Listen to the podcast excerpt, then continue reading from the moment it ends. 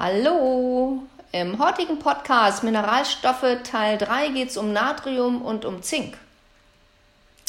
Salz besteht zu 40% aus Natrium, aber das wusstet ihr wahrscheinlich schon. Früher war Salz rar und kostbar. Heutzutage gibt es Salz reichlich und es ist günstig.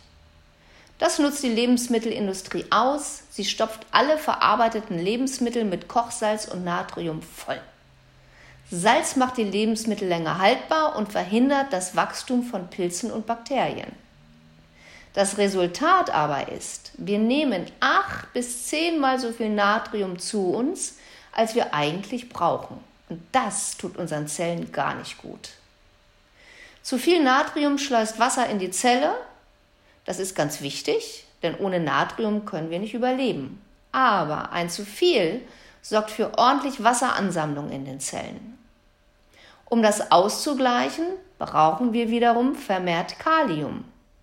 Damit unsere Zelle richtig funktioniert und nicht durch zu viel Wasser platzt, ist das Verhältnis von Natrium und Kalium sehr wichtig.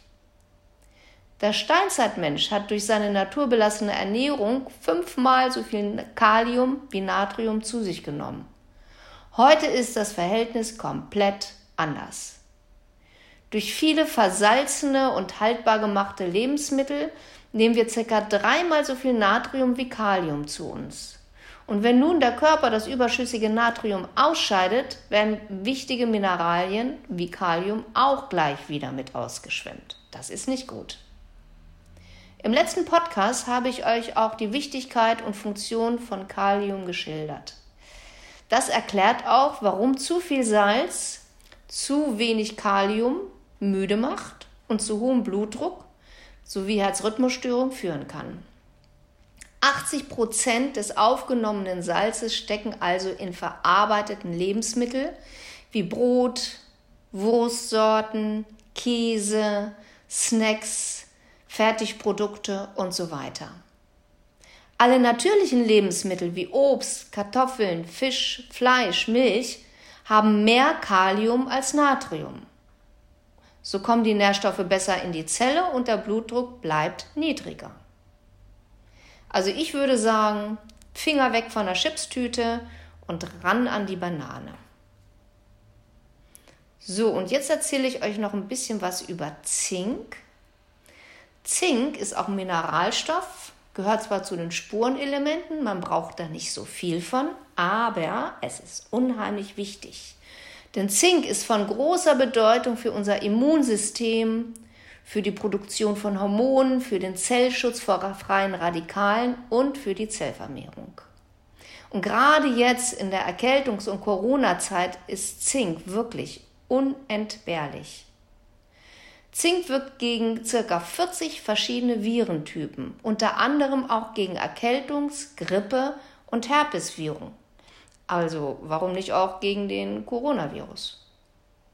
Zink sorgt für ein fittes Immunsystem und verlangsamt die Vermehrung von Viren. Teilweise löst es sogar die Virenhöhlen auf. Darum wirkt Zinksalbe bei Lippenherpes so gut. Bei Erkältungsviren verhindert Zink, dass die Viren an den Schleimhäuten andocken können.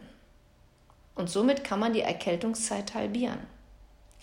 Da habe ich noch mal so einen kleinen Tipp für euch. Und zwar, es gibt doch diese Brausetabletten, Zinkbrausetabletten.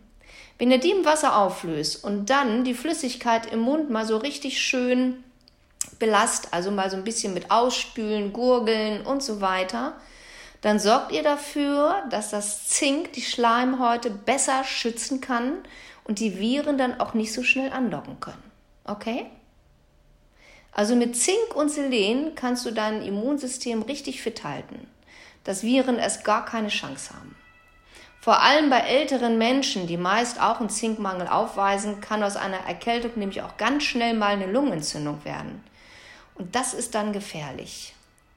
Aber Zink kann noch viel mehr. Es ist nämlich beteiligt am Eiweißaufbau für die Muskeln, am Eiweißaufbau, damit Kinder besser wachsen, am Eiweißaufbau für die Zellen, bei der Wundheilung nach Verletzungen und Operationen. Da gibt es ja dann auch diese Zinksalbe. Ne? Es aktiviert auch die Enzyme, sämtliche Hormone, Botenstoffe im Gehirn. und so weiter. Wie erkennt man denn jetzt, dass man einen Zinkmangel hat? Also ist gar nicht so schwierig zu erkennen. Zum Beispiel Haarausfall, brüchige Haare ist ein sicheres Zeichen mit von Zinkmangel. Schuppige Haut, Risse in den Mundwinkeln, kennt vielleicht der eine oder andere, ist wahrscheinlich auch ein Zinkmangel. Nachtblindheit, trockene Augen, häufige Infekte, geringe Krebsabwehr. Unfruchtbarkeit, fehlende Lust am Sex kann auch am Zink liegen. Depression, Hyperaktivität, langsame geistige Entwicklung bei Kindern kann auch ein Zinkmangel sein. Geringer Muskelwachstum, und Zellschäden durch freie Radikale. Alles das kann durch Zinkmangel entstehen. Jetzt ist es leider gar nicht so einfach, über die Lebensmittel genügend Zink zu sich zu nehmen. Top-Lieferanten sind eigentlich nur Meeresfrüchte wie Austern. Die haben zum Beispiel ungefähr 85 Milligramm auf 100 Gramm. Bei Muscheln sind es noch 27 und bei Hummer 16 Milligramm. Aber das kann natürlich auch ein bisschen teuer werden, die Geschichte. Und es ist auch nicht jedermanns Sache. Es gibt Zink auch in Eiern, in Fleisch, in Nüssen, in Linsen, Vollkornprodukten. Aber da liegt der Zinkanteil nur so zwischen 1,5 und 5 Milligramm pro 100 Gramm. Wenn ihr einen akuten Mangelzustand habt, dann könnt ihr auch mal so eine Zinkkur machen, wo ihr 50 Milligramm am Tag zu euch nehmt. Aber da erkundigt euch lieber mal in der Apotheke. Ansonsten sind ungefähr 25 Milligramm pro Tag völlig ausreichend.